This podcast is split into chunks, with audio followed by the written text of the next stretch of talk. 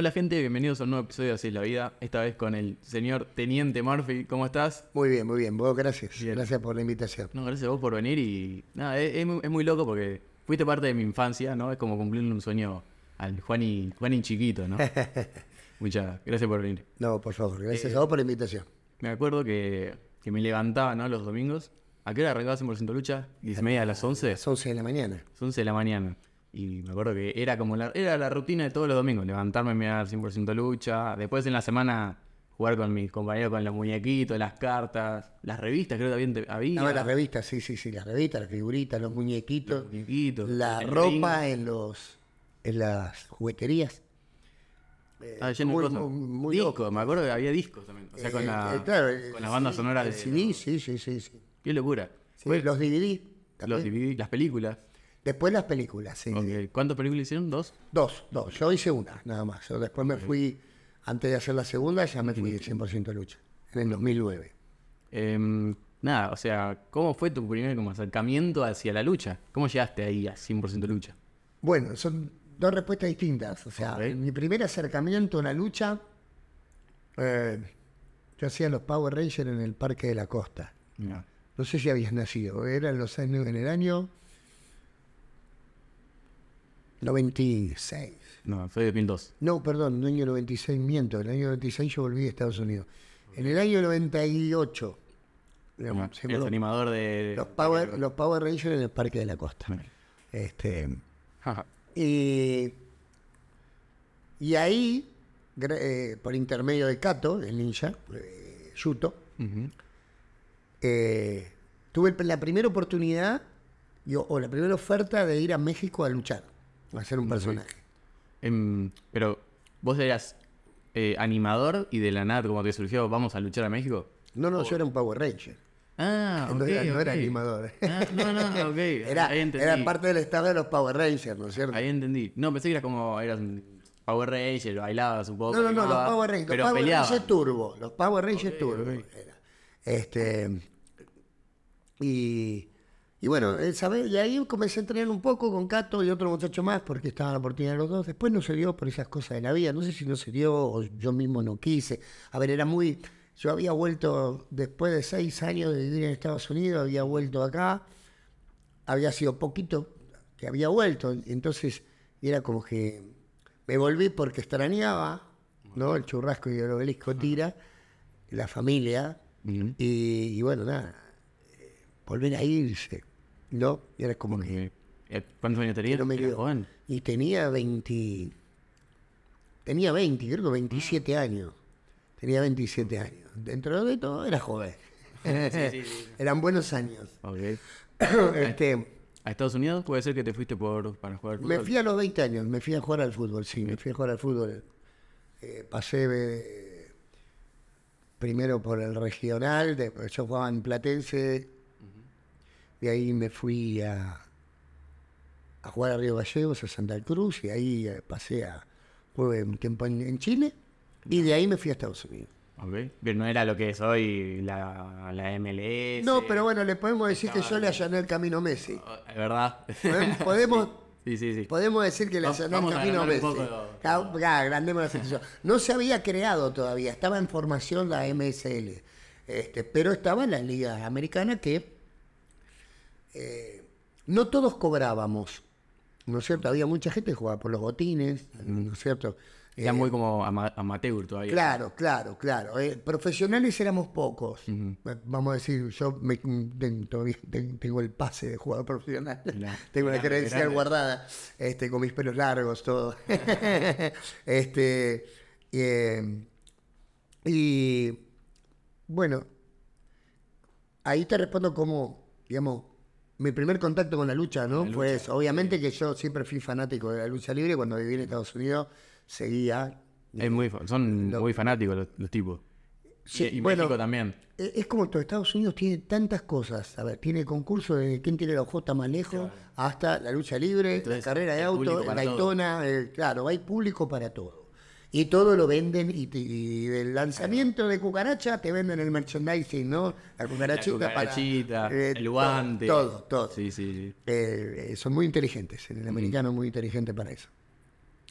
Eh, ¿Cómo llegué a 100% lucha? Yo tenía una empresa de efectos especiales y doble riesgo, que trabajábamos en distintos canales, ¿no? Haciendo todo lo que involucra. Películas, Yo era doble riesgo y, ¿No? y, eh, hacía efectos especiales también. Hacía botellas, hacía vidrios, hacía ventanas, hacíamos explosiones, fuego, nos prendíamos fuego, hacíamos de todo. Qué bueno. Sí, sí. gusta buenísimo eso. Sí, sí, sí, interesante. Hay que prepararse, ¿eh? porque no es fácil. No, No, es fácil. Caídas y demás. Y Exactamente. La fuego, caída de altura, eh, Tener todo medio controlado también. hay que prepararse. Entonces, este, eh, escribí un programa de acción ficción Eh, y se lo presenté a Eduardo Uni. Al tiempito, no, no llegó a pasar un mes, a los 20 días, Eduardo me llama. Le presenté en ese momento, era un VH, vos presentabas un VHS con una carpeta. ¿no? Ibas a un canal o a una productora.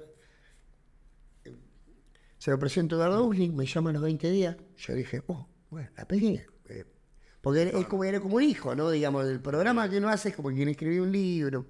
Y que se llame. Me llama Eduardo Usnik, reconocido, y es, es un, es un fenómeno. La cabeza de Eduardo es, es increíble. Es un productor bárbaro. Una persona muy inteligente y muy buena persona. Em, y, y me llama y me cita al canal. Entonces este, me presento, nos vemos y, y me, me cuenta, me dice, mira, lo tuyo está muy bueno, pero en este momento la tele no está para hacer, eso. Lo que sí te quiero ofrecer es un programa de lucha libre. ¿Te interesa? Yo, a ver, siempre quise ser un titán. Eh, yo estuve, a ver, estuve, estuve otro contacto con la lucha, estuve, co- conocí, yo era jefe de seguridad de Rock and Pop Espectáculos, o sea, hacíamos Vélez, River, y conocí a, a Juan Figueroa, que fue mi primer maestro, que me ofreció para, para estar en Titanes 2001. Que después me fui, ¿no? Porque mi trabajo no, no me dio el tiempo, entonces dije, bueno, más adelante. Y, y Eduardo me propuso eso, me gustó. La- te digo, fanático siempre en la, lucha mexicana, en la lucha americana, Hulk Hogan, Macho Man, eh, Owen Hart, eh, Stone Cold, todo, todo es- ese- esa camada en la que yo seguía esa lucha, ¿no? Que hoy lo ves y es vintage. Hoy vos pones en el cable y es La- eh, la WWE vintage. Sí. Eh, programa en el canal, ¿cómo es? El pasan todos programas viejos. Encuentro. No, encuentro no. No, no, lo pasan en. Sí, ¿no? En el mismo canal donde te pasan a W. Tiene el programa de vintage. y, es bien pasó. eh. Claro, es bien, es bien. Y, y bueno, este, por supuesto que le dije que sí. Así que empezamos a entrenar, empezamos a entrenar en Platense. Y de ahí pasamos a lo que fue 100% lucha, ¿no? A la televisión. Pero me quedé pensando cuál era el proyecto que habías escrito.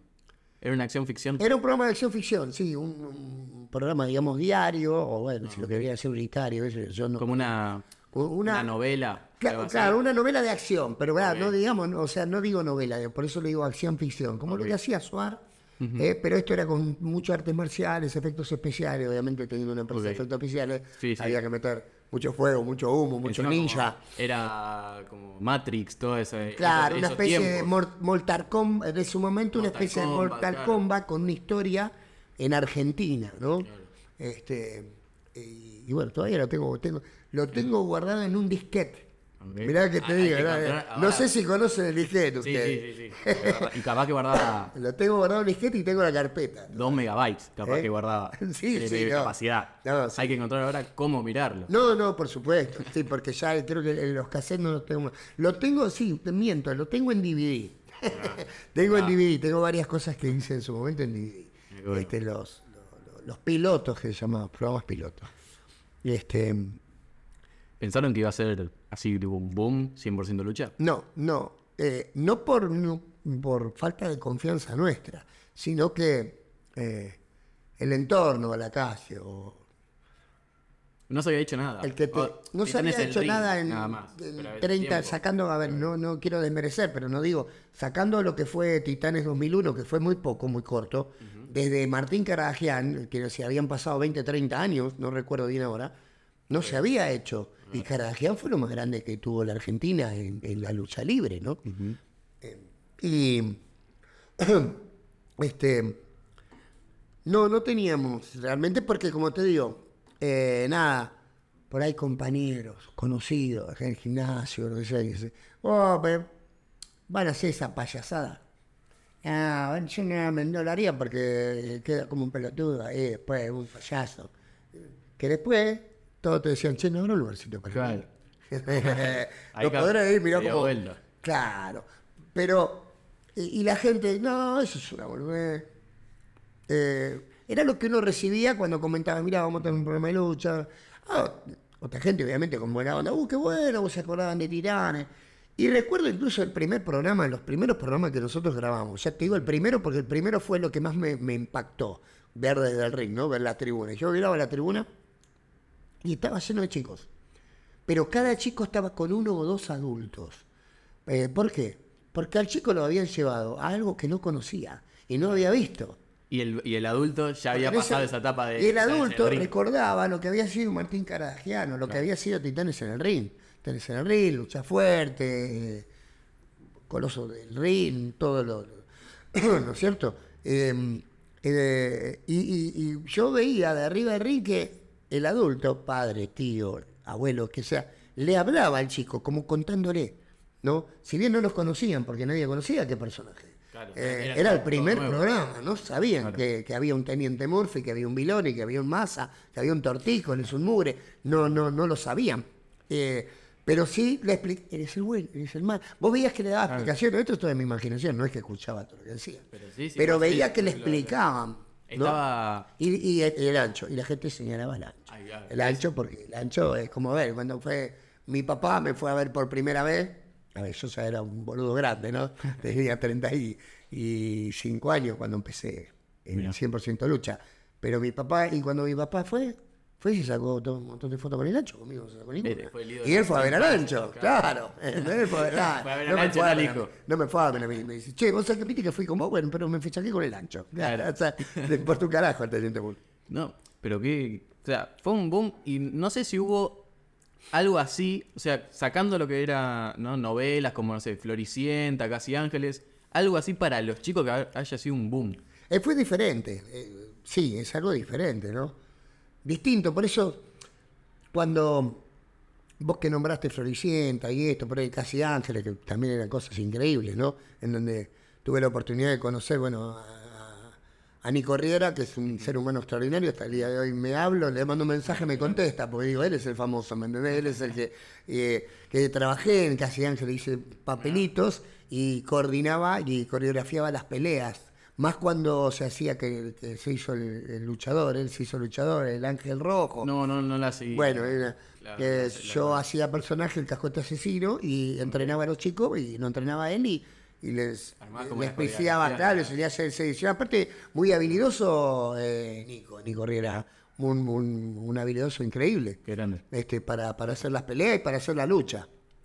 Me imagino así, Sí. que debe tener una, una habilidad, también una precisión de que el otro compañero también haga los movimientos correctos, ¿no? Sí, sí, aparte, bueno, la idea es uno cuidarse, cuidar al otro. Claro. No, no, malintención para nada. Si ve malintención se tiene que arreglar de alguna manera. pero, pero bueno, eh, a lo que iba, es decir, cuando nosotros fuimos nominados la primera vez a Don Martín Fierro, también la segunda y todo, pero estaba, no, era como que no, no había una categoría para ponernos, porque nos pusieron la primera vez, perdimos con los peques. Ganaron los peques, perdimos nosotros.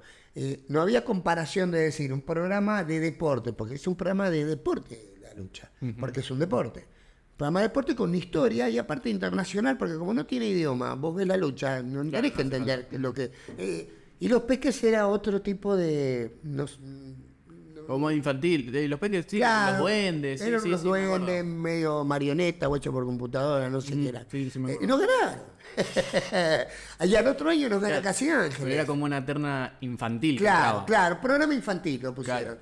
Pero claro, es muy difícil decir, ¿dónde pones la lucha libre? Era, era ¿En Martín Fierro de obra directamente. ¿En qué categoría la pones?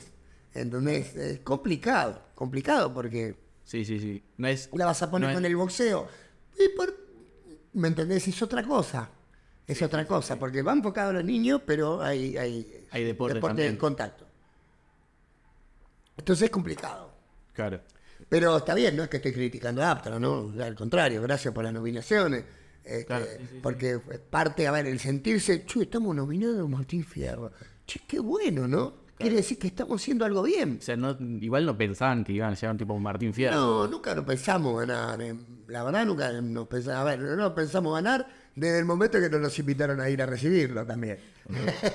Lo vimos todos juntos en una pizzería. Este, y fue, fueron Eduardo, Príncipe y Martín. Claro, porque si entraban todos eran 50. No, olvidate. 50 claro. tipos en la mesa. No, y aparte, ¿sabes lo que comemos nosotros? Claro, se la, dejamos, funde. la dejábamos Se sin comida de. Mirta Legrand. Eh, nada, eh, y ¿cómo fue? A ver, me pregunto cómo fue crear el personaje. Porque cada uno tenía un personaje Sí. que le daban también como una, na- una trama, una narrativa. de- Bueno, había una historia.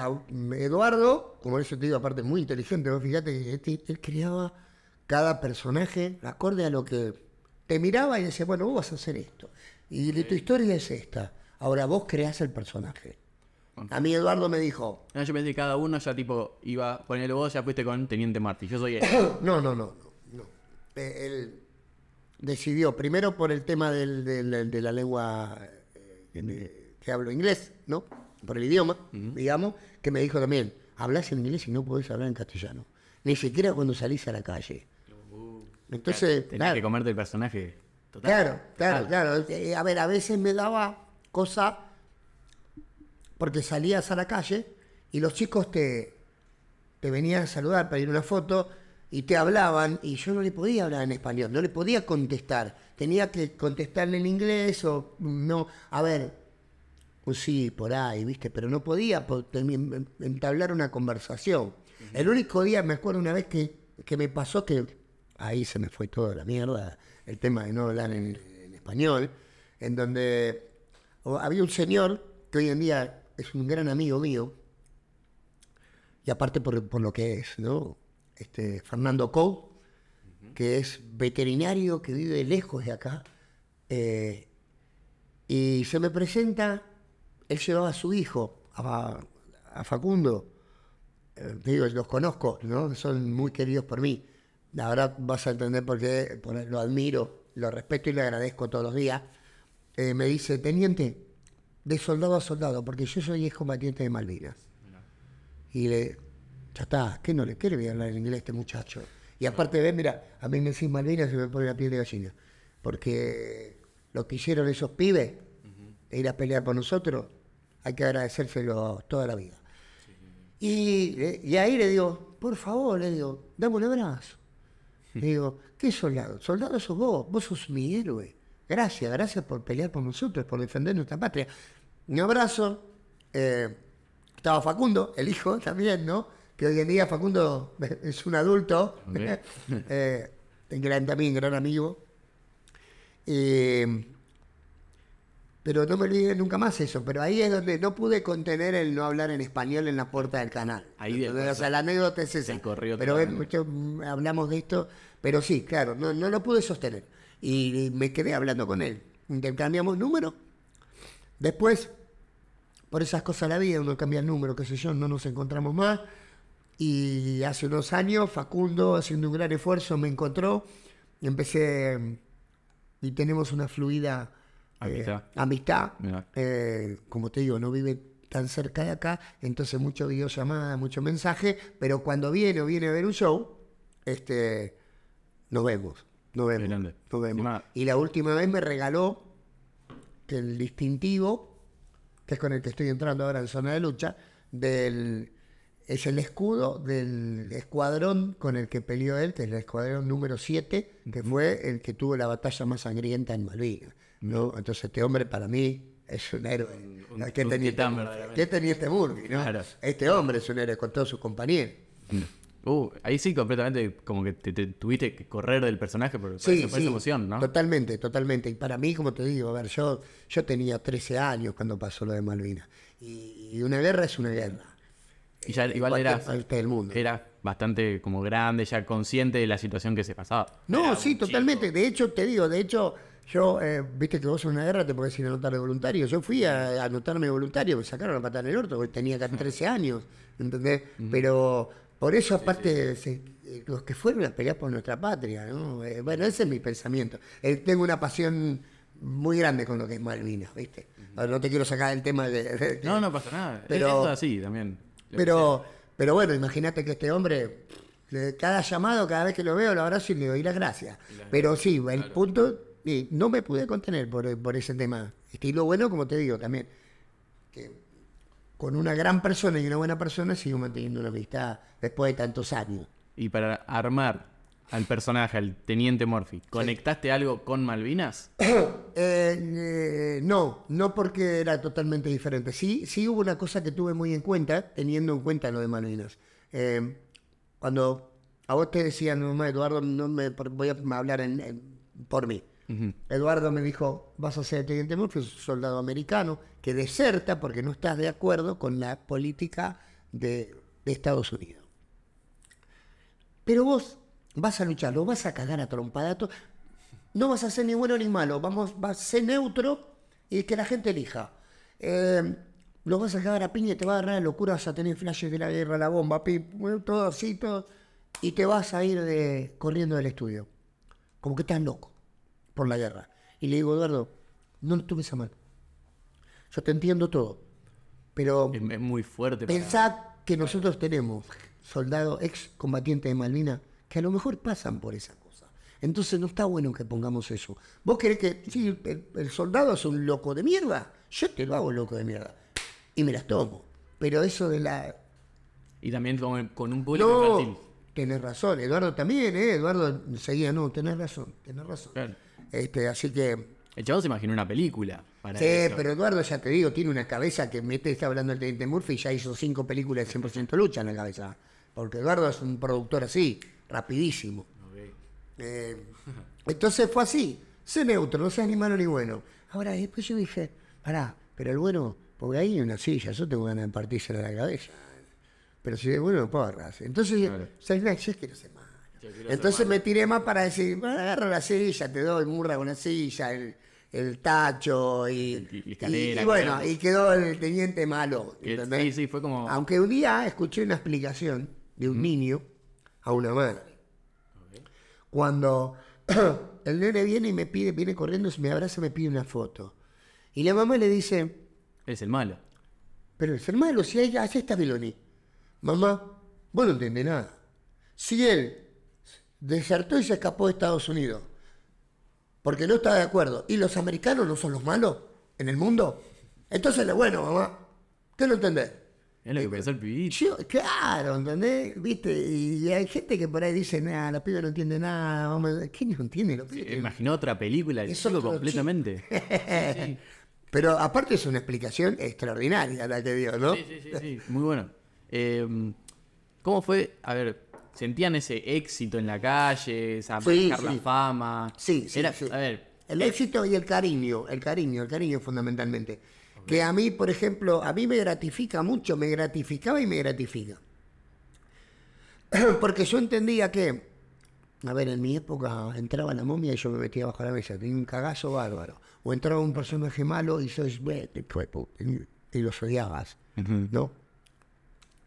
Y acá uno era malo y los chicos te elegían y le gustaba, porque entendí que le gustaba lo que vos hacías arriba del ring. Y si lo que yo, que para mí es una pasión, hago subiéndome al ring, y lo hago disfrutando y jugando, jugar, para mí jugar, ¿no? A- Sí, sí. Y divertirme, y, a lo- y hago cosas que le gusten a los demás, o como haber visto de sacarle una sonrisa a niños que no estaban muy bien, o chicos en silla de ruedas, haberle sacado una sonrisa a ese chico que tiene un problema o el que no lo tiene, para mí es gratificante. Entonces algo bien estaba haciendo. Entonces, eh, y esto lo digo siempre, o sea, nosotros sin ustedes, sin el público, no somos nada. Entonces, nosotros tenemos que vivir la vida, a ver, en todos los, yo pienso que en todos los aspectos en la vida de uno tenemos que vivir pensando siempre en tres H's. ¿No? Vos decís triple H. No, tres H's. Honorabilidad, honestidad y honradez. Y si vos te movés de esa manera, es el. es tu- sos un buen tipo. Es A como ver, tu no- posición de éxito sería como eso. Si yo puedo lograr eso, nada, creo que, que, que entendí la meta de mi vida. Eh, creo que es eso.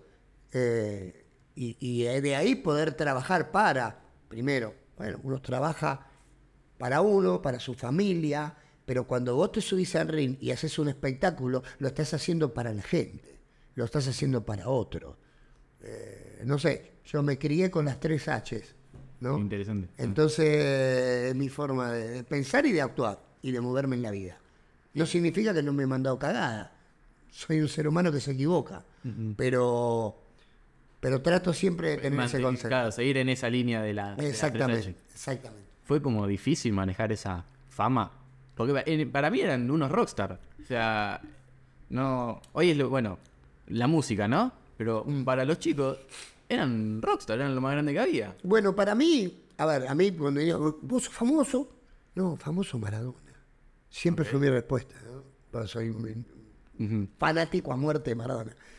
Famoso Maradona. Yo sé quién soy y de dónde vengo. Hoy estoy acá. Pero uno sabe, qué sé yo, es temporaria, o, o tenés que estar y moverte de cierta manera, te gusta o no. Me gusta mientras yo esté haciendo lo que me gusta. Mientras yo me divierta, voy a estar. Por eso me fui en el 2009, porque no me divertí más. Hubo cosas que hicieron que yo no me divierta más. Entonces, por eso me fui del programa. Este, pero, pero Que había ciertas limitaciones con respecto a que. no, eso fueron cosas internas que hoy en día y a la distancia, eh, con las personas que hubo, la- a ver, por las personas por el que me fui yo del programa, me fui yo, se fue McFly, se fue el Tano, nos fuimos siete de esa, vez- esa vez. Y grandes personajes. Desde que estábamos del primer día. Del primer día y del primer programa. Eh, hoy yo con esas personas me cruzo, hablo y tengo una mejor relación. Porque, de hecho, cuando hace años nos encontramos, yo, gordo, ¿todavía estás enojado conmigo? Nos- ¿Por qué? ¿Por qué tendría que estar enojado? Seguimos. A ver, nosotros teníamos diferencias porque trabajábamos en un lugar donde vos pensabas una cosa y yo pensaba otra. ¿Seguimos trabajando ahí? No, entonces no tengo ningún problema con vos, porque no era personal. Ok, no, pensé que era algo más como respecto al, no sé, contratos, nombres, todo eso. No, no, no, no, no, no. Eso sería celo. Eso sería celo. Ay, la marquesina. Ay, ¿por qué Biloni arriba? Que yo no lo tenía ni muchos otros. Había un par que lo tenían eso. Pero, O sea, también eran los. pero eso pasa los por el, de- pero eso pasa por el ¿no? manejo del ego. Si uno sabe manejar el ego, estás perdido. Pero bueno, Sí, sí, sí. Bueno, ah, te podés nublar. A mí no me pasó nunca, porque yo siempre fui laburante y eso era un trabajo, pero un trabajo que disfrutaba, que disfruto, porque sigo luchando, gracias a Dios, estoy en actividad. Pero también eso era como, a ver, es- estamos contando una historia, tenemos que hacer sí o sí los protagonistas. En, sin duda parece que fueran Vilón y La Masa los protagonistas de la cara de 100% lucha eran ellos. Sí, sí, sí, y, bi- y- y bien merecido, bien merecido, porque Adrián, eh, porque Viloni es un, un extraordinario luchador, un excelente ser humano, un amigo, porque un amigo, hablamos todos los días. Ah, sea, o sea, tenés todavía relaciones de Sí, 100% de eh, lucha. Seguimos luchando todavía, todavía seguimos, Murphy, Sí, sí, se siguen dando murra. Creo Este, que siguen con. eh, con Por Siempre Lucha, Siempre lucha. Ahí va. Por Siempre Lucha, Zona de Lucha. eh, y, y bueno, si hay otra cosa, estamos. Eh, ahora se va a hacer el AGS en octubre, Ujú. este, donde vamos a estar todos. Va a estar este eh, Osvaldo Príncipe, Eduardo Uni, va a estar Viloni, va a estar La Masa, va a estar eh, Mugre, voy a estar yo. o sea, vamos a estar, va a estar Van der Huysen, Babosón, eh, luchadores de los 100% lucha. Eh, ¿Por qué no hay un programa así hoy en la tele? Porque es caro. ¿Es caro? A ver, A ver, no es que, sí, no es que la, vamos a no es que la lucha sea cara. Es que, digo es caro porque voy a decir, porque lo que le rinde hoy a la televisión es poner dos, tres cámaras, o pasás una novela turca de hace 20 años atrás, una brasileña hace 20 años atrás, y acá no la vio nadie, y la pones ahora, la pagaron dos mangos, y la ponen, y hay rating. Y si no te pones tres cámaras, cuatro o cinco panelistas, un conductor, y es más barato que un programa de lucha. Programa de lucha, el ring es caro. ¿eh? Mover el ring es caro. El espacio, porque tienen un espacio considerable. Tenés que tener un buen estudio. Después, tenés muchas cámaras. Tenés que tener un buen director. eh, edición. eh, vari- varios luchadores. O sea, mucha gente. O sea, no. Y Y bueno, y hoy la tele, si vos te ponen, hoy funciona poner un conductor con cuatro o cinco panelistas y les da rating. Entonces, ¿qué van a...? Va a haber un loco que... Es muy raro. Bueno, pero es muy raro que... Pero funcionan todos. Mm. Es muy raro que venga un loco y diga, yo pongo la plata y volvemos con el 100% de lucha. Si ese tipo por ahí te pone la plata y... Te pone tres, tres programas iguales. Claro, claro, si todo lo que ves son todos para mí iguales. Ay, porque para mí rating hay y va a haber más. Pero los chicos, a ver, también los chicos que están yendo de la tele, el público, si vuelve 100% lucha, el público de la, lucha, el público de la lucha está y siempre lo está pidiendo. El público de la lucha existe y saben que aparte es un producto que funciona. Y funcionó, claro, con Titanes en el ring, que era 20 años atrás. bueno, pero 100% también lucha, había una volvió. cosa, el único dueño de Titanes era Martín Cardagian. Entonces, era como que era un monopolio. Ganaba él, pagaba a los luchadores, el que estaba era porque le servía, ¿eh? También. El que no, no estaba. Pero no hay otra cosa tampoco. Entonces, Claro, sí, sí. A casa fue diferente, acá nosotros teníamos en Demol, el canal, ya era, no era un Martín Carajian. Acá estaba dividida, quién ponía la plata, cuánto ganaban, se dividían, ¿entendés? Y hubo cositas, ¿entendés? Incumplimientos en contratos sí hubo, pero bueno, eso ya son otras cosas. O sea, vamos a hablar de lo lindo de la lucha, Sí, no sí. del otro, ¿no? Yo no soy un tipo que boxeo, o sea, si pelea, no sé, Mayweather con algo, me junto con, los- con mis amigos a verlo, pero no soy un chabón que sigue. Pero para pelea, disfrutar la pizza, la cerveza de esa noche, sí, mirando la pelea. o, o la UFC, no, no sigo a peleas, pero si yo estoy seguro que si vuelve 100% de lucha un domingo a la mañana, estoy seguro que en la tele lo pongo. Estoy seguro. Eh, bueno, buenísimo. O sea, y muchos deben decir lo mismo No, sí, por lo te- que presenta también la, la animación, que estaba buenísimo, te caga de risa. Escucho, O sea, eh, rating hay. No, por eso Por el público hay, rating caro. van a tener. El tema es que, bueno, nada. no da el es- presupuesto para hacer. aparte es un momento, ahora. hoy es un momento difícil para el país, para, entiendo que, que también la tenga, las quiere arriesgar, de esta manera. ¿No es cierto? Es difícil, por eso te digo, es más fácil esto. Y entonces siguen con esto, porque además funciona. Doña Rosa hace zapping entre Canal 2, Canal 13, Canal 11, y vos ponés a las 2 de la tarde y tenés, y tenés Un no, panelista, no- no voy a hacer propaganda, pero son sí. tres programas de panelistas y de gente hablando de chusmerío, Sí, sí. no y de la vida del otro. Y, También bueno, los chicos se están yendo de la tele a YouTube, a stream, qué el chico no mira más televisión. Entonces, vol- para mí, vos, si vuelves en persona lucha, volvería al chico a ver ese, esas dos horas de programa, volvería. Está bueno esos dos horas de programa. es buena idea. ¿Cuánto duraba? Y Una duraba hora. una hora, una hora. Una hora. No, pero está buena, ¿eh? si algún productor lo escucha, le podemos decir que... O, si- o si no, lo hablamos nosotros en algún futuro. Eh, ¿por qué no? ¿Por qué no? Y sí, y sí. Están yendo por el tema de, por siempre lucha, eh, zona de lucha. Es como una serie. es Zona de Lucha es una serie que se da ahora, ahora se, se lanzó justamente ayer o antes de ayer, creo que ayer, para ser más preciso. Eh, el tráiler de lo que va a ser el octavo capítulo, el noveno, o sea, octubre, 9, octubre, el octavo capítulo, en, en- en noviembre el noveno y el décimo y el final en diciembre. Y para el año que viene está proyectada la película. Eso es lo que se ha publicado, que es lo que, bueno, lo, sea, que lo maneja Bubi, que es el pibe del fajón, de 100% lucha, es un gran director, gran director, Completo Castillo, que están produciéndolo ellos, ahora están...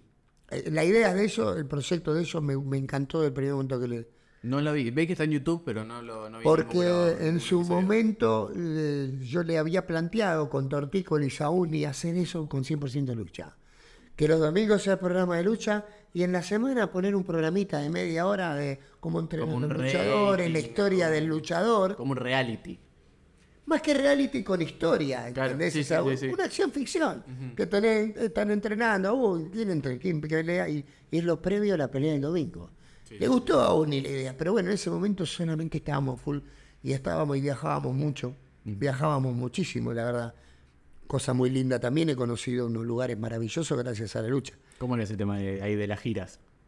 No, como era- reíran, eran todos amigos, todos Vos compañeros. pensás, vos pensás que, a ver, el- el- para mí éramos unos privilegiados, porque vos pensás que el visitador médico viaja solo, ¿o no?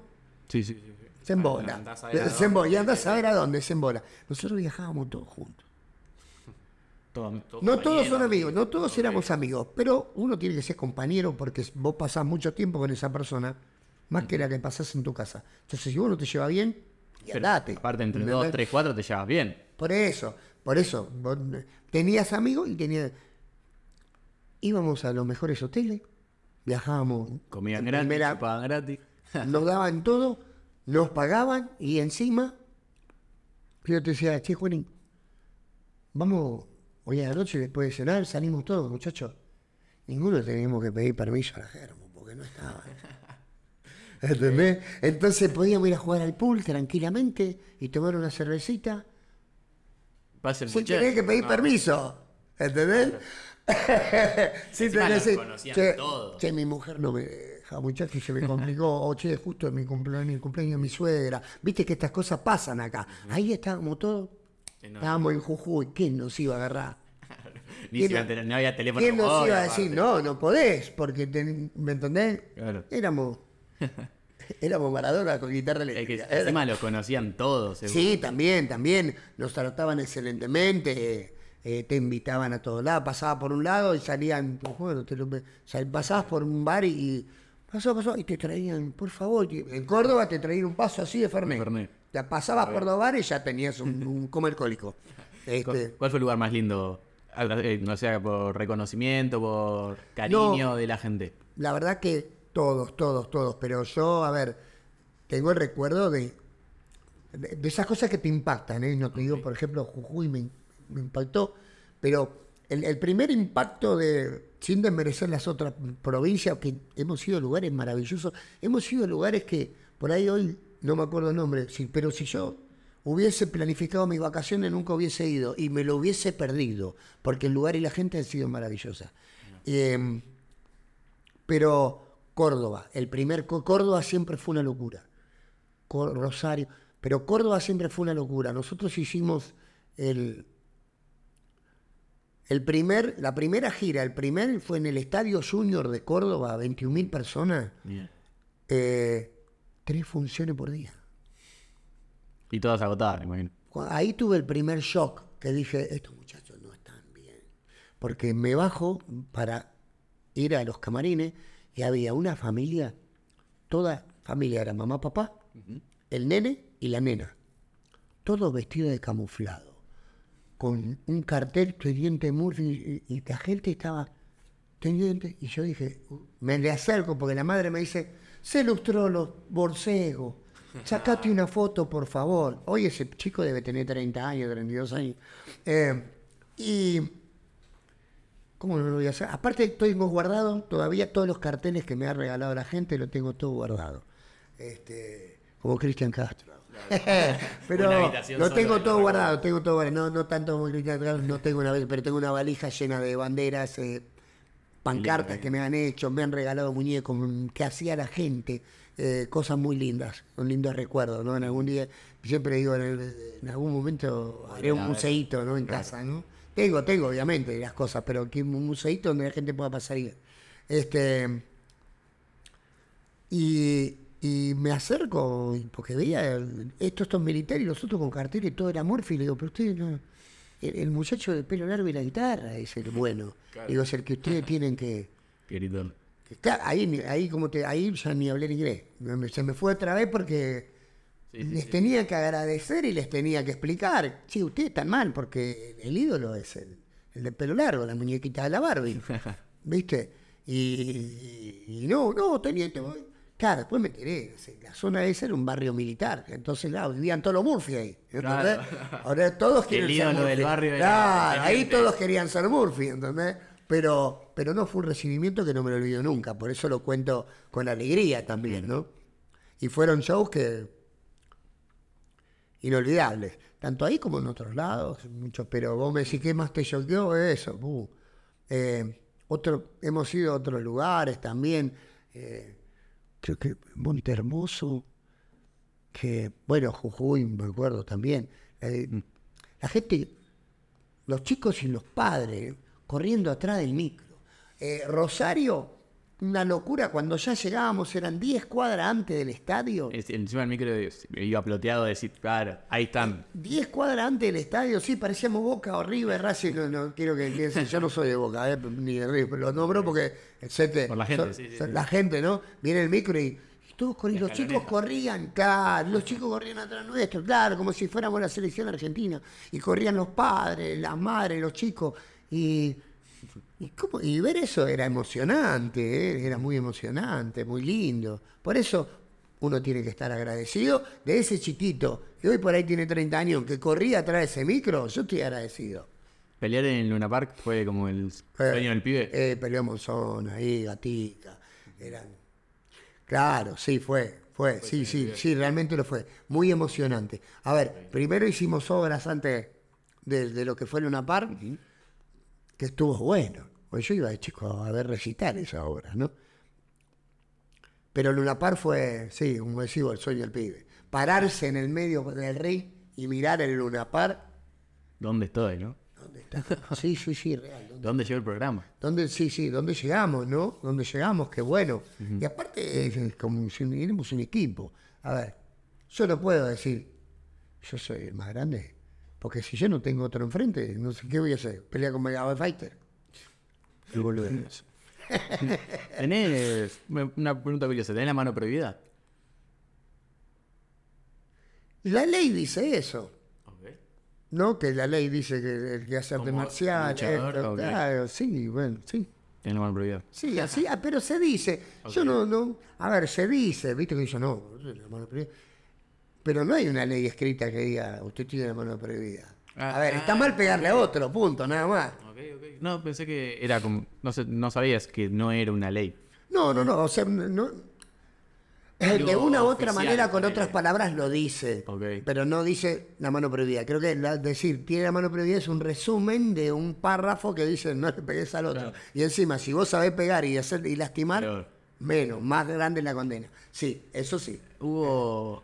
De la WWE, es lo más grande que hay de la lucha libre Sí. a nivel internacional, ¿no? Sí, los mexicanos también, no, no desmerezcamos, pero creo, creo que Sí, eh, a- en México no nos llega tanto, porque el merchandising del americano, como te dije antes, juegan a ver qué, qué grillo salta más, alto y, y hacen un merchandising bárbaro. Justo de México. Hace, no sé, dos, tres meses fui a México. Fui Ah, de qué viaje a. México. Llegamos a Ciudad de México, dejamos la valija en el hotel, qué sé yo. Fuimos a dar una vuelta por una plaza, creo que eh, cerca de la Avenida Reforma, que es como la 9 de julio acá. Y ya había un ring de lucha con personajes de, de ellos.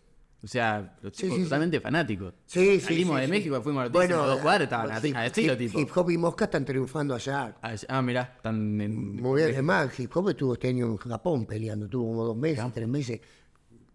Bárbaro. Increíble. Bárbaro, bárbaro, bárbaro. Y es nuestro, es argentino, ¿no? El, decía como el Messi de la lucha libre.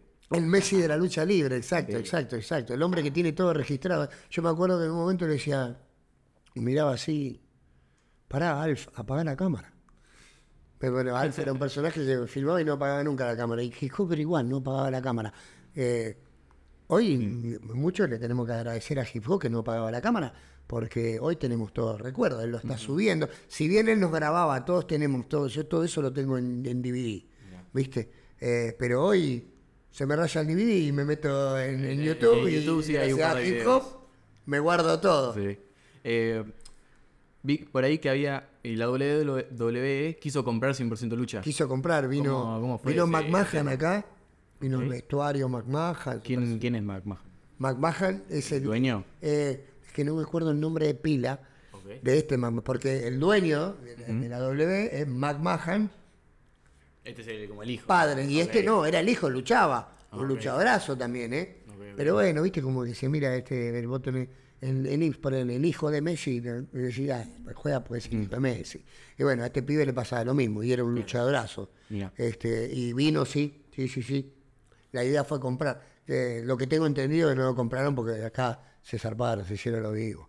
Le quisieron vender un Fiat 600 a 15 millones de dólares. Claro, La viveza argentina. claro viveza criolla. ¿Qué, ¿Qué pensabas que hubiera, no sé, pasado si Dol compraba 100% lucha? Bueno, de hecho hasta tuvimos una vez, Uni dijo, tengan preparado el pasaporte porque vamos a Miami.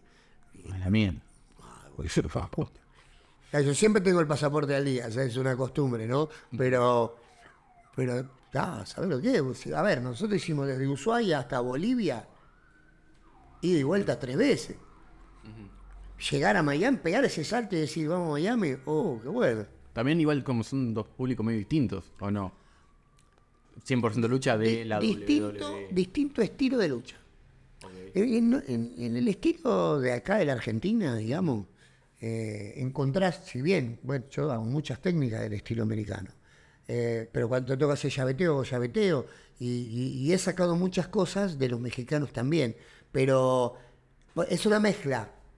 Somos bien argentinos. Acá, o sea, que los argentinos son una mezcla de los italianos, de los franceses, de los españoles. Sí, sí, es una mezcla de- lo mismo, lo mismo hicimos con la lucha libre. Hicimos Ah, una mezcla. también. Hicimos una mezcla, argentinizamos todo.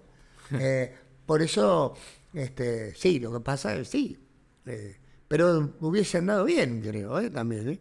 Eh, ¿Tuviste varias lesiones en Sí, vivo? Sí, ¿O sí, no? sí, ¿En vivo también? Sí, de hecho, sí, hay, hay programas donde. Sí, a ver, no me, no me bajaba. No, o sea, no, yo no. Piel fracturada y no me bajaba el ring. Y Dobson me. Dale, bajá, boludo, dale, bajá. No, terminé morá, terminé morá. eh. Eh, sí, eh, lesión, desgarro, fracturas. Eh, ¿Tuviste miedo de algún golpe que te dieron? en dos, en dos. en- ¿Qué qué tipo? En qué- dos- qué golpe? Eh, sí, pero la que más me asusté no me pasó nada, gracias a Dios. ¿no? La que más me, usé- me asusté fue con Biloni, que fuimos a la tercera y ahí me agarra él de frente, no al revés, yo lo agarro de frente y yo hago mortal atrás y él hace va para adelante, digamos, rola adelante, desde la tercera. Y ahí cuando pego en el piso cae y mis piernas en así, pero el chicotazo pensé que me, que me- que quedaba como Superman en silla de ruedas, ¿viste? No, me esa es la que más me asustó, por la- porque pensé que me había fracturado la espalda. Porque primero sentí ese calor así, ah, bueno, muevo las piernas, listo, ya está. Listo, seguimos. Y después, sí, una que me provocó que tengo rectificación de, de- de columna cervical con cinco hernias de disco. Eh, y, y cuando con Beto Segovia me, se me salió la rodilla del lugar en una caída. Que la lucha, ahí sí terminó, me sacaron en camilla. Porque no, no, no podía caminar y el dolor era impresionante. Pero quedó todo como, eh, ganó, pum, ahí se rindió el tenía. Claro, claro. Pero la rodilla me había hecho así, se fue, volvió y ¿sabes cómo dolió? Duele más cuando vuelve que cuando se sale. Eh, ¿hubo, hubo un momento de, de- de quiebre en el programa? O sea, de- antes de que se vayan ustedes, los personajes. ¿Hubo antes un momento de quiebre? ¿O ese fue el como el ya el final del de 100% lucha? No, eh, bueno. Es que hubo momentos. Sí, hubo, hubo- el día del quiebre fue Cuando se fueron todos. cuando después provocamos, o sea, tuvimos una reunión para evitar eso, lo que pasó, pero como prefirieron a uno en vez de a siete, por eso nos fuimos los siete. Ok. Y en, y en tu vida personal, ¿cuál fue ese momento como un antes y un después? No, a ver, yo me fui de ahí y me fui a trabajar con Charlie García, a ser guardaespaldas de Charlie García. No, a ver, no, no. Yo, yo siempre fui un laburante, entonces yo sé quién soy y dónde vengo. No necesitaba la tele para sentirme mal o sentirme bien. Dejo de luchar, bárbaro, pero vuelvo a trabajar de lo que yo trabajo. ¿Entendés? Soy entrenador este, de alto rendimiento, soy profesor de educación física. Doy personalizado. eh. Yo me reinvento Claro. tratando de hacer lo que me gusta, soy profesor de artes marciales. Entonces, no, no, no fue que, qué depresión, no lucho más. No, pero me fui manteniendo mis códigos y mi, mi forma de pensar. Nada más. No me divertí más. Me sentí incómodo, me fui. Gracias y me voy. Claro. ¿Me entendés? ¿Fuiste custodia de Silvestre Stallone, puede ser? Sí, sí, sí, sí, sí, sí. Ay, ay, Ya. ay. ¿Cómo, cómo fue? ¿Vino acá? ¿Cómo fue? eso? No, no, no, no. Yo vivía allá en Estados Unidos. Eh, que, como te dije antes, fui a jugar al fútbol, me fracturó la rótula, jugué un tiempito más, pero tenía mucho dolor, tenía quistes en el tendón rotuliano, eh, mucha, se me inflamaba la rodilla, dejo de jugar y tenía un amigo que trabajaba con estalón. Y, y nada, como con lo mío de los seis años de artes marciales, entonces Este, ¿Ya tenías tipo una previa antes de ser custodio de alguien o no? No, no, no, no, no, no, no. Yo jugaba la pelota. sí, era, siempre fui deportista, hice deporte, pero de los, mis- de los seis años hacía arte marcial. Entonces, eh, mi amigo me lo presenta porque Stallone había echado su guardaespaldas porque le había bajado un diente a una persona. Y en Estados Unidos el cuerpo termina acá. Mm. Se te puede llenar de moretones, pero no, no le rompa nada porque Sí, sí. ¿Sabes lo que tuvo que pagar Stallone un diente? Preguntarle, poner, le decía un jubilado, se tenía que hacer una dentadura, lo que le sale, ¿sabes lo que le salió Stallone? Un diente. Millones de dólares. Entonces, eh, y bueno, tuve la suerte, creo, obviamente, esto me hace pasar la secretaria Angel, y me quedo en la oficina de él y empiezo a mirar y así como vos tenés los cuadros, tiene Rocky. los guantes de Rocky, los pantalones de Rocky, esto de la otra película, y decir, yo estaba así, porque fue, era lo, lo de mi infancia. Encima acá justo con Ah, lucha, Rocky. Claro, claro. Claro. ¿Qué sí, te sí, parece? sí. A ver. Y y yo lo que tenía miedo, yo ya hacía varios años que vivía, ¿viste? Que hablaba muy bien inglés ya, pero tenía un miedo de no entenderlo, Mm, Claro. que en toda la entrevista me quedo así mirándolo a los ojos. En realidad le estaba mirando la boca, ¿viste? Como si, si no entiendo a ver si le puedo leer los labios. Pero que tiene me medio- quedé medio la- mirándolo, mirando yo estaba, es real. Me quedé mirándolo todo el tiempo y cuando a la, en un momento me dicen, ok, vos sos la persona que yo necesito porque hace una hora te estoy hablando y no me sacás los ojos de encima. Yo quiero que empieces a trabajar conmigo mañana. Y yo pensaba, si supiera que lo estoy mirando porque tengo miedo de no entenderlo, Claro. me, echa, me echa a la hora antes de empezar a trabajar mañana. Este, y, No, pero que, que- que el chabón, a ver, chabón de, de cierta altura también, ¿no? Que no, te diga sí, eso. Sí, unos 70, Increíble. unos 69, mira. No, digo, ni por, ni por reconocimiento y demás, obvio, ¿no? obvio, por sí. figura. Sí, aparte después fue justo en la época que, que ellos se fusionaron, eh, se asociaron Bruce Willis, Schwarzenegger y él, y, y abrieron el Planet Hollywood en Anaheim, en Los Ángeles. Eh, entonces vos también están ahí, y estaban todos, estaban, andaban, estaban todos, Chuck Norris, estaban todos, ¿viste? Y se los conocía a todos, después trabajé con muchos, porque, ¿viste? Vas pasando, hasta que me cansé y, de viajar tanto. Y por- estaba con Stallone, después me tocaba Bruce Willis. Y, y- y entonces, y después este me quedé trabajando con los primos de Silver Stallone en Monterrey, California, para no viajar más, eh, que tenían restaurantes y tenían boliches bailables y eran músicos. Entonces, cerca de mi casa, eh, de tal hora a tal hora, y ellos dos de la mañana ya se iban a dormir, California. Cierras todo a las dos de la mañana, ¿viste? ¿Cómo era el trato con el chabón? No, no, espectacular, espectacular, espectacular. Sí, sí, sí, sí. Los mejores recuerdos graciosos los tengo con Bruce Willis porque Bruce Willis estaba mal de la cabeza. Pero, pero en el buen sentido, un tipo que te hacía sentir que no estabas trabajando, ¿entendés? Pero igual también Sylvester, eh, un fenómeno, eh, un fenómeno, un señor, un señor. Y teniendo esa experiencia, de ahí pasaste a tener la empresa de efectos especiales. De ahí fue como que derivaste a eso. Claro, fue cuando volví acá en un momento, este, cuando volví, seguí, cuando volví, seguí trabajando, digamos, de custodio, de guardaespaldas, de Ricky Martin, esos los que venía acá, los Sentón, eh, y, y muchos que ahora también lo estoy haciendo. Pero, y, y, y tenía mi, mi primer dojo, mi primero, hoy tengo varios, de, de- de artes marciales. Este, eh, entonces hacía eso, ¿viste? Y después lo, lo otro, claro, porque aparte era fanático del cine, me encanta, me encanta las películas, me encanta el cine. Y, y bueno, me gustaba esa cosa de, de- de doblaje de riesgo. de la producción, claro, de- sí, detrás de sí. cámara. Sí, sí, sí, sí, me encantaba, me encantaba. Eh, ¿cuál, ¿Tuviste una, una mala experiencia con alguno? ¿Con algún famoso? Mala experiencia no, me hizo asustar una vez, este, no me acuerdo el nombre. Había un programa que se llamaba Todo por dos pesos. Que estaba Capuzoto y el otro muchacho no me acuerdo el nombre. Ahora, también muy buena persona, pero me hizo asustar que casi le pego un cachetazo. Porque había, se tenía, él tenía que prenderse fuego un dedo. Y, y hay una técnica, obviamente, hay un gel inífugo, ¿no? Que el gel neutro no te pasa ni el calor, o sea, no, no, no te pasa ni la temperatura ni el fuego. Entonces, si vos pones, agarrás y pones una sartén en el fuego, por si lo quieren probar, pero te dice gel neutro, ¿eh? sin, sin, sin olores ni, ni alcohol. Gel neutro. Vos ponés la sartén en el fuego, la sacás, pones el dedo, te quemás.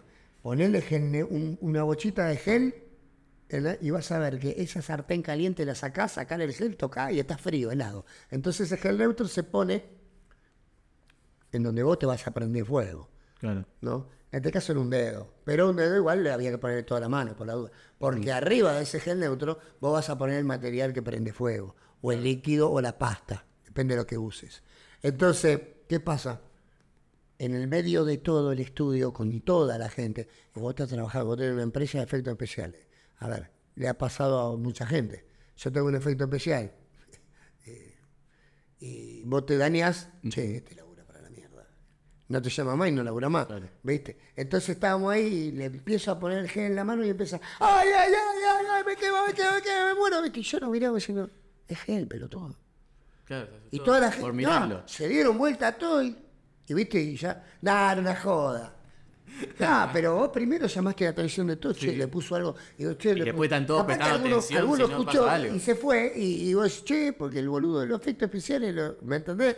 No, no, van a darle un cachetazo. Eh, qué linda joda, ¿eh? Pero bueno. Encima son- después están todos expectantes. a si último, pasa algo. lo único que me asustó, sí, lo único que me asustó, digamos, pero, pero fue eso, ¿viste? Es decir, Sí. vos estás cuidando tu trabajo y sabés que cuidás y lo haces de manera que ni yo, ni vos, ni nadie tiene que correr riesgo.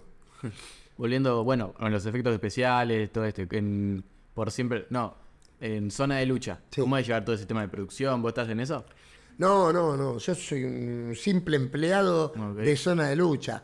Eh, sí me dieron la primera grabación que hice, eh, me, me dejaron, eh, me pidieron ellos que yo coreografiara las escenas de pelea debajo del ring, o sea, con arte marcial y todo. Entonces, este, nada, ¿no? Lo sentí como algo muy respetuoso de, de decir, no, porque Pleito dijo, el teniente sabe que lo va a co- coreografía él.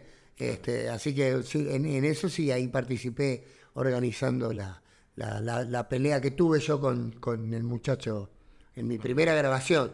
Después, después lo voy a ver, no, la, no vi ningún episodio. Creo que, ni- no sé si el capítulo 6 o 7 Ujú. Es el que ahí salgo. En el, en el, en el final del 1 salgo, pero una pequeña imagen, y después en el 6 o 7 donde está esa pelea, eh, y ahí la participación. Y ahora ya se vienen en los otros. En- la acción es me parece que es de lo más difícil de filmar, ¿o no?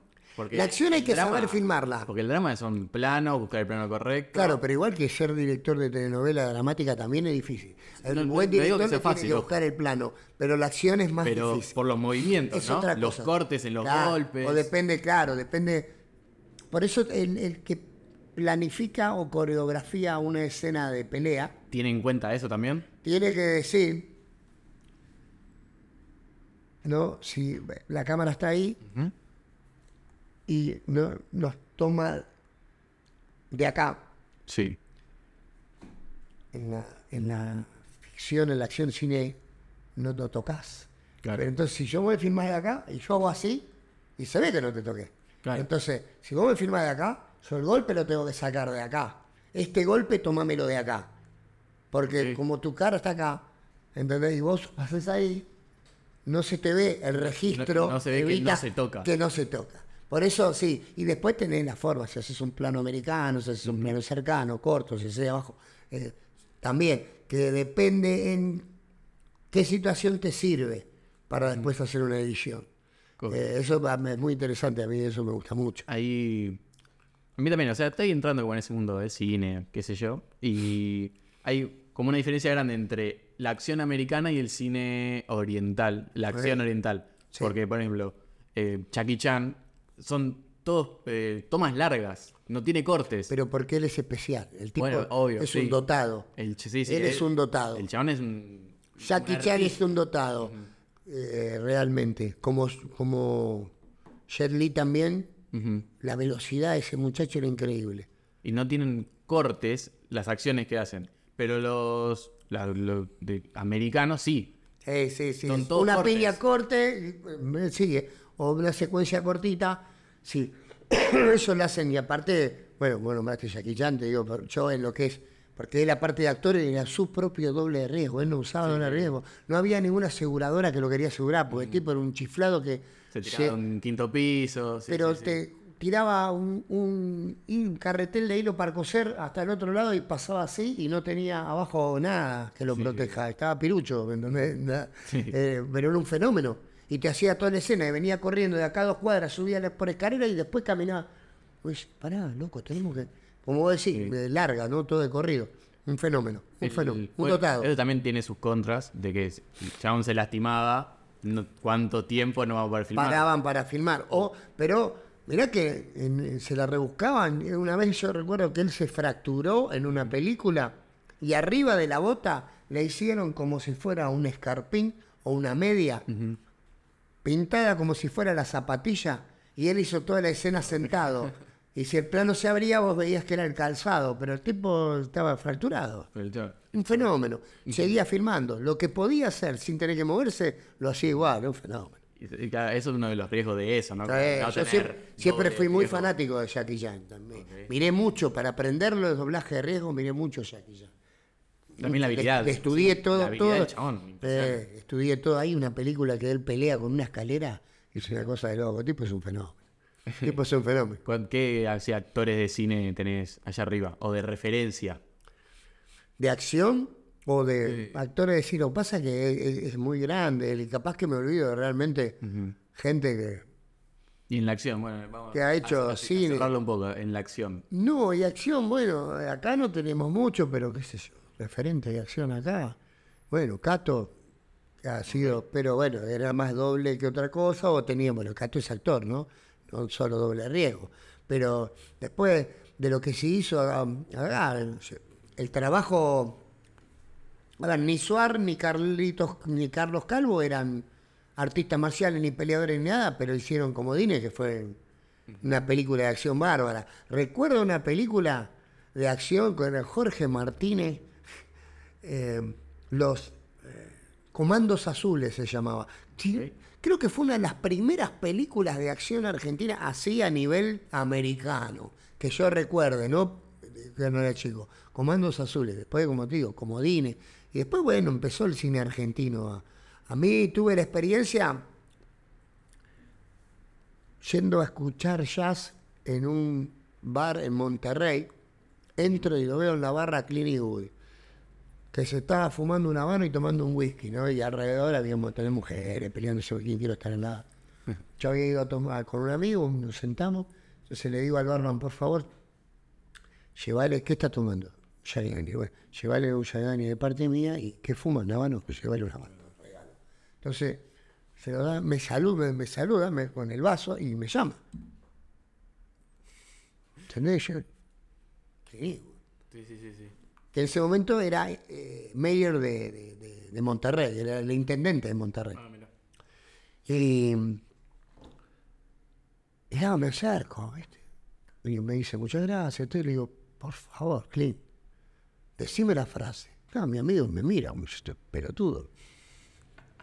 Y, y me dice, go ahead, make my day.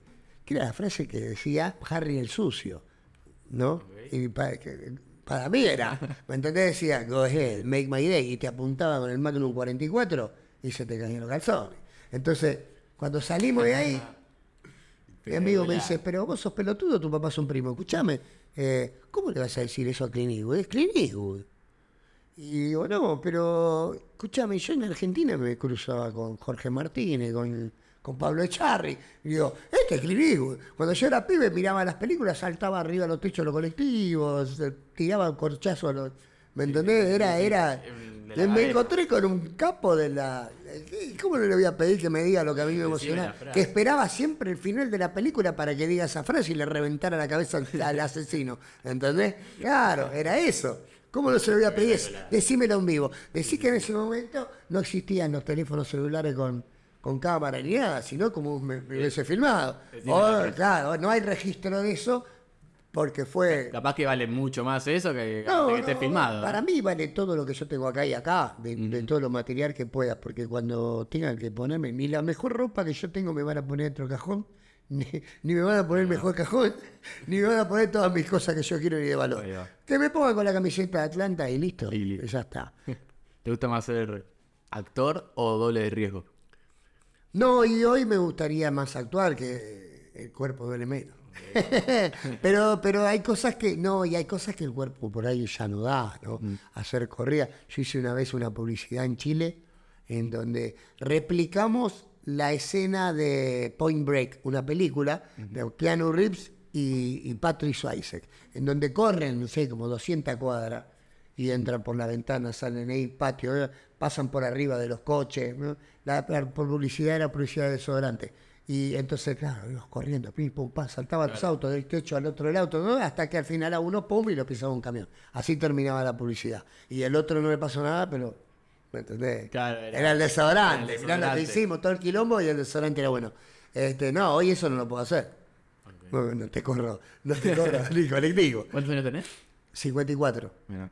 Me subo al ring, lucho, lo que vos quieras, con el fenómeno de Viloni, pero no me diga Ahí, que, sí, no me, no diga que salgamos a correr. Ah. Te la- te la- en la pelea. Te, Claro, no, la lucha sí, te pide la seguís punta a bancando punta, sigo, mucho sigo. tiempo o tenés que estar menos tiempo que antes. No, no, no, no, con Adriel, con Viloni hacemos. eh, nada, a veces se baja, no termina nada. Con Viloni no tenemos problemas, no tenemos problemas. Eh, Por suerte, a ver, pero yo me entreno para eso. No, entreno sí, todos los días, me sigo preparando, Y gracias a Dios, este, este, y, gracias a mi mujer y, a los chicos, a mis hijos, que yo durante la pandemia, y yo había dejado de luchar ya antes, ya había hecho mi retiro, pero porque estaba muy ocupado, mucho trabajo también, ¿no? Y, y en la época de la pandemia, viste que no podías ir a ningún lado, entonces revivíamos con ellos disfrutando lo que fue el programa. Entonces por ahí poníamos, o mirá vos lo que, en vez de yo poner el, el YouTube, en- agarraba los DVD lo ponía, y mirábamos los DVD de todos los programas. Yo tengo todos los programas míos, la lucha mía toda grabada. Entonces mirábamos eso, los, los, los DVD que nos hizo Hip Hop.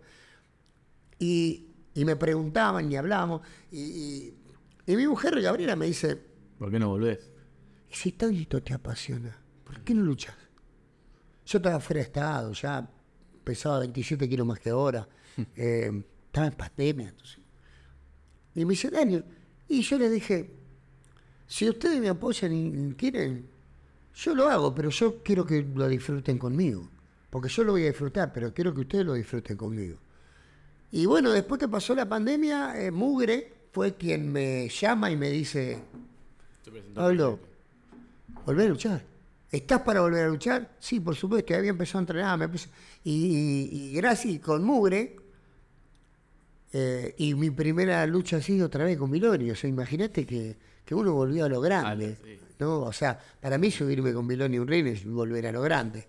Es como luchar con, con Hulk Hogan en, en, en Estados Unidos, como estar en la W. Claro. Para mí, es lo que yo siento cuando, cuando lucho con él.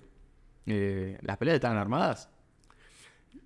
Oye, es que depende con quién. eh, las peleas, vos te viene alguien y te dice, tienes que ganar él. ¿Viste? Me imagino también como para seguir la- esa trama, ¿no? Que llevaba. No, no, no, claro, más el programa porque había una tabla de posiciones, sí, ¿entendés? Pero, pero sí, eh, después este, eh, es armar lo mejor que se pueda hacer para llegar al desenlace, que el desenlace lo sabemos, ¿viste? Pero también puede variar, ¿eh? Porque no siempre gana Vironi, guarda, ¿eh? Que la última vez en Morón le, le rompí la cabeza. Eh, Teniente, la verdad que, que muchas gracias. Fue como revivir, ¿no? Esa parte de, de- de la infancia y seguro que las personas que están viendo, escuchando, le va a gustar también. Bueno, bueno, me alegro, me alegro. Yo lo disfruté mucho realmente también y siempre es, es lindo hablar de lo lindo de la vida de uno. Eh, y bueno, gracias a vos y a la gente que, que te siga. Bueno, muchas gracias, Teniente. No, gracias Y a ustedes. Te, te podemos encontrar en Por Siempre Lucha. Por, Por Siempre supuesto. Lucha igual es las luchas que organizan en un evento. La, por siempre lucha es, una, es la troupe, como era antes 100%, eh, 100% lucha, que hacemos los espectáculos en donde eh, lo contraten. Claro. Eh, entonces, eh, que seguimos moviéndonos, gracias a Dios bien, contentos y, que nos maneja, la, maneja Mugre. ¿no? Mugre a la cabeza, Mugre en conducción, siempre nosotros vamos para adelante. que estamos todos, Vilón y eh, Y después, y después la serie, eh, por- eh, Zona de Lucha. zona de lucha. Zona de Lucha la serie y según tengo entendido, aparte lo publicaron ellos el año que viene, no es que estoy espoleando nada. la temporada. Eh, sin, La sin película. permiso no digo nada. Este, pues el año que viene, si Dios quiere, la película. Bueno, muchas gracias, teniente. No, por favor, gracias a ustedes. Y bueno, nada, se escucharon hasta acá, se miraron, compártanlo, denle like y nos vemos la semana que viene. Chao. Teniente, Bueno, muchísimas gracias. un placer, ¿eh? Muchísimas gracias, chicos.